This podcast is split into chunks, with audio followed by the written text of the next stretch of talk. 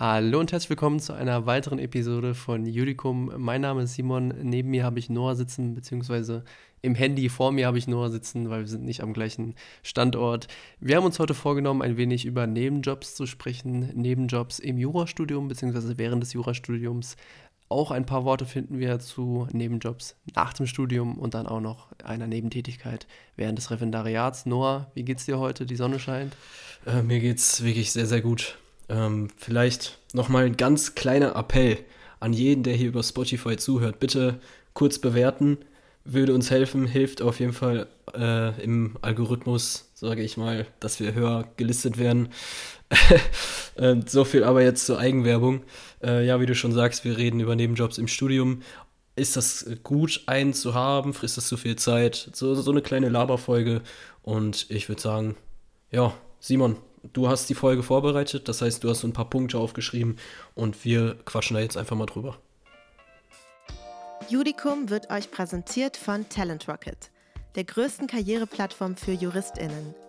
Mit deinem Profil auf Talent Rocket kannst du dich unkompliziert auf studentische Stellen, auf Referendariatsjobs und auf Berufe für VolljuristInnen bewerben. Talent Rocket wünscht dir viel Spaß mit der neuen Folge von Judicum.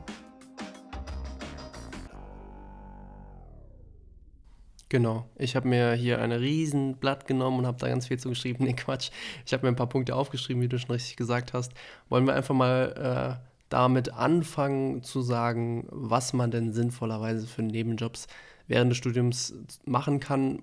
Ganz kleiner Disclaimer ganz am Anfang. Mir ist klar, dass es Leute gibt, die brauchen unbedingt einen Nebenjob und es gibt Leute, die brauchen nicht unbedingt einen Nebenjob. Das heißt, es gibt Leute, die sind darauf angewiesen. Und ich sag mal so, Leute, die darauf angewiesen sind, sind in einer schwierigen Situation. Da kann man natürlich jetzt mit Kontrapunkten nicht viel zu sagen bei Nebenjobs, denn wenn sie darauf angewiesen sind, müssen sie den Nebenjob einfach machen. Deswegen ein Disclaimer an der Stelle, das ist eher was für Leute, die vielleicht nicht unbedingt auf einen Nebenjob angewiesen sind und darüber nachdenken, sollte ich einen machen oder eher nicht. Ja, genau, also man hat halt wenige Kontraargumente, wenn man darauf angewiesen ist. Äh, persönlich kann ich da aus Erfahrung sprechen, weil das war bei mir auch so, dass ich auf jeden Fall irgendwie nebenher noch ein bisschen, sag ich mal, an Geld kommen musste, damit äh, ja, man vielleicht auch ein bisschen was zur Seite legen kann oder vielleicht auch einfach nicht äh, von der Hand in den Mund lebt.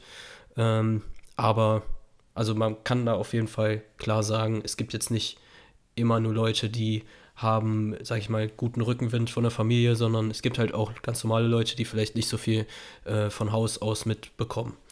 Ähm, was kannst du denn pro Nebenjob sagen? Also was spricht dafür? Äh, das Offensichtlichste, und zwar das Geld.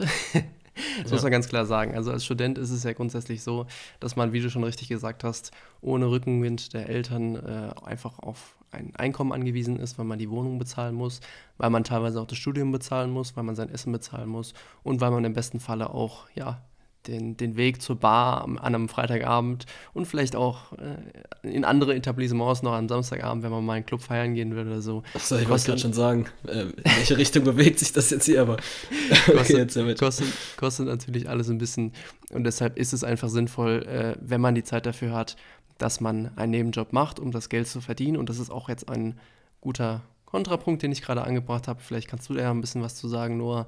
Wie ist es denn zeittechnisch wie ist es dir da ergangen während des Studiums, vielleicht im Blick auf den Anfang des Studiums, der Mitte und auch das Ende?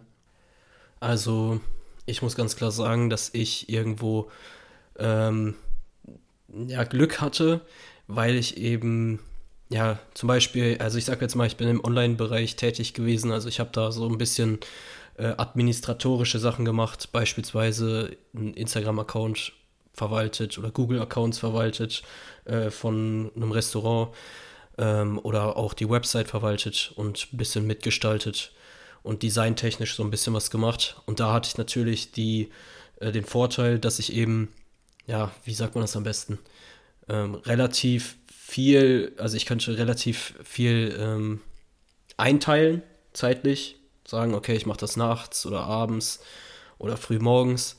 Dementsprechend war das äh, für mich sehr gut, aber ich kann mir auch vorstellen, dass es zeittechnisch schwierig sein kann, wenn man jetzt irgendwie in der Bar arbeitet oder Cocktails mischt oder wie auch immer. Habe ich auch schon mal gemacht, so zehn Tage am Stück. Kann ich mir schon vorstellen, dass das äh, hart ist und dass man da auf jeden Fall abends äh, oder morgens dann schlechter aus dem Bett kommt. Ähm, ja, aber, ne, wie sagt man, ohne Fleiß kein Preis oder keine Ahnung, ich will das jetzt auch nicht so ausdehnen. Aber also ganz, ganz guter Punkt, den du da ansprichst, ist die eigene Erfahrung. Also ich kann von mir sagen, dass ähm, ich verschiedene Jobs hatte. Das heißt, ich habe einerseits äh, in der Kanzlei schon gearbeitet, ich habe aber andererseits auch äh, ja, in einem Verkaufsladen, in einem Klamottengeschäft sozusagen äh, auf, auf dem auf dem, auf dem in dem Raum gestanden und habe äh, den Leuten Kleidung verkauft. Das war jetzt zeittechnisch relativ aufwendig, weil man da auch, ich sag mal, weniger verdient, als man beispielsweise in der Kanzlei verdient. Dafür ist die Hürde natürlich auch etwas geringer, um dort reinzukommen. Das heißt, wenn man unbedingt in einer Kanzlei arbeiten will, dann achten die schon ein wenig auf die Noten im Studium, die achten sowieso ein wenig auf deine Erfahrung. Wenn man jetzt aber, ich sag mal, in ein Kleidungsgeschäft geht und da einfach nur Kleidung verkauft oder bei Rewe an der Kasse sitzt, habe ich übrigens auch schon gemacht, dann äh, Echt? Äh, ist die, ja, da habe ich nach dem Abi direkt angefangen, da ist die Hürde ein wenig, ein wenig niedriger. Jetzt gibt es auch, wie du schon richtig gesagt hast, nur, und da hast du echt Glück gehabt, ähm, Jobs, bei denen man sich die Zeit selbst einteilen kann. So einen Job hatte ich auch ganz lange. Ähm, da konnte ich dann zum Glück von zu Hause aus arbeiten. Ich musste regelmäßig arbeiten, das heißt, ich hatte auch so ein bisschen im Social-Media-Bereich was ähm, zu tun, aber ich konnte mir zum Glück die Zeit selbst einteilen und das ist einfach ein wahnsinniger Vorteil, wenn man gerade in der Examensvorbereitung ist und da einfach darauf angewiesen ist, jeden Tag ein bisschen was zu machen. Ja, vor allem, das kann man vielleicht auch noch kurz dazu sagen, erfahrungstechnisch, wir hatten ja ein Auslandssemester und haben beide dann noch, sag ich mal, aus äh, Spanien heraus arbeiten können. Und ich glaube, ohne, ohne diese zu, äh, zusätzlichen Groschen ähm, hätten wir da auch ein bisschen weniger äh, Erfahrung gesammelt, um das jetzt mal so auszudrücken. Guter Punkt, den du jetzt anspringst, damit wir jetzt mal zum nächsten Punkt gehen können, und das ist die Erfahrung. Das ist nämlich je nach Branche, also wie ich schon gesagt habe, man kann entweder bei Rewe arbeiten, man kann aber auch in der Kanzlei arbeiten. Und es ist einfach so, dass wenn man in der Kanzlei arbeitet, schon recht früh Erfahrungen sammeln kann. Sei es in Bezug auf das Rechtsgebiet, das heißt, sich überlegen kann, gefällt mir vielleicht, was weiß ich, Strafrecht. Ich bin bei einem Strafrechtler äh, als, als Werkstudent angestellt, da kann man schon so ein bisschen gucken, gefällt mir die Arbeit als Strafrechtler oder eher nicht. Ähm, ich habe beispielsweise auch mal in einer Kanzlei gearbeitet, wo ich dann am Ende des Tages rausgefunden habe, okay, das Rechtsgebiet ist jetzt eher weniger was für mich. Das war aber eine sehr gute Erfahrung dadurch, dass ich heute sagen kann, ich muss da nicht mehr reingucken, ich weiß, um was es geht und ich weiß, dass es mir nicht unbedingt gefällt. Wenn man jetzt auf andere Jobs guckt, wie beispielsweise, ich komme jetzt aufs Beispiel zurück, bei Rewe an der Kasse sitzen, dann sammelt man auch Erfahrungen, so blöd es klingt, aber man sammelt einfach andere Erfahrungen. Und zwar man sammelt zwischenmenschliche Erfahrungen, man lernt sehr viel über verschiedene Leute kennen und was für Leute es so gibt. Und ich finde, man lernt geduldiger zu werden im Leben. Ich weiß nicht, wie du das siehst, nur ob du da viel Erfahrung gesammelt hast im Nebenjobs, aber das wäre für mich noch so ein ganz großer Pro-Punkt. Also, wir reden ja über Nebenjobs im Studium, aber ich hatte auch in meiner Jugend äh, die Chance, man es jetzt Chance nennen kann, weiß ich nicht, aber da habe ich halt in der Psychiatrie tatsächlich gearbeitet an so einem Kiosk. Und um das jetzt mal zu vergleichen zu dem Rewe-Kassierer-Ding, ähm, man sammelt zwischenmenschliche Erfahrung. Ähm, ich hatte zum Beispiel auch die äh, Chance, dann nebenbei noch bei einem Rechtsanwalt und Steuerberater zu arbeiten und da wusste ich halt auch, okay, ich will nicht in Richtung Steuerberatung. Also ist auf jeden Fall sehr gut, Erfahrung zu sammeln. Kommt halt immer darauf an, was man macht, aber ich denke mal, viele Nebenjobs sind ne, im Studium eher so darauf ausgelegt, Geld zu verdienen, um den Lebensunterhalt, sag ich mal, aufrechtzuerhalten. Ähm, würdest du sagen, dass man, also dass ein Pro-Argument für Nebenjob halt auch noch Netzwerk und Freunde, sag ich mal, ist?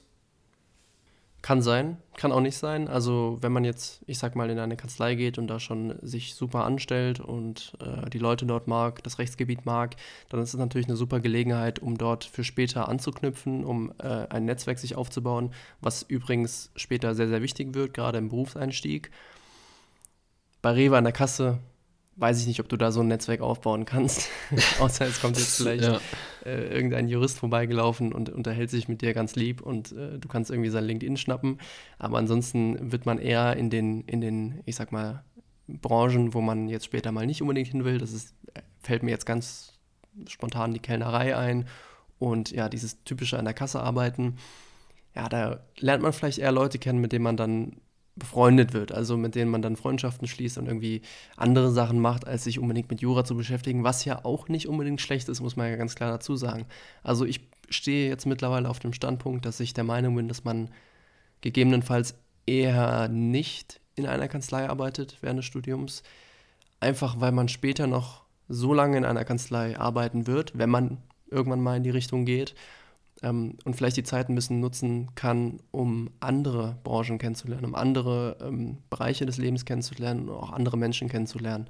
Und ich sag mal, die Bezahlung eines Studenten in einer Kanzlei und die Bezahlung an der Kasse, vielleicht ein kleiner Unterschied, kommt immer auf den Arbeitgeber an, aber so Riesenunterschiede sind es dann auch nicht. Also deswegen, wer, wer es über Geld nachdenkt, das hat nicht unbedingt was damit zu tun, ob man jetzt in der Kanzlei arbeitet oder woanders.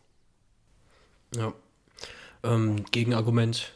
Also wenn man jetzt sagt, nee, Nebenjob ist nicht so gut, weil, könnte man ja ganz klar sagen, zeittechnisch ist es halt einfach Zeit, die du halt nicht nutzt, um, sage ich mal, zu lernen oder um dich auszuruhen oder wie auch immer.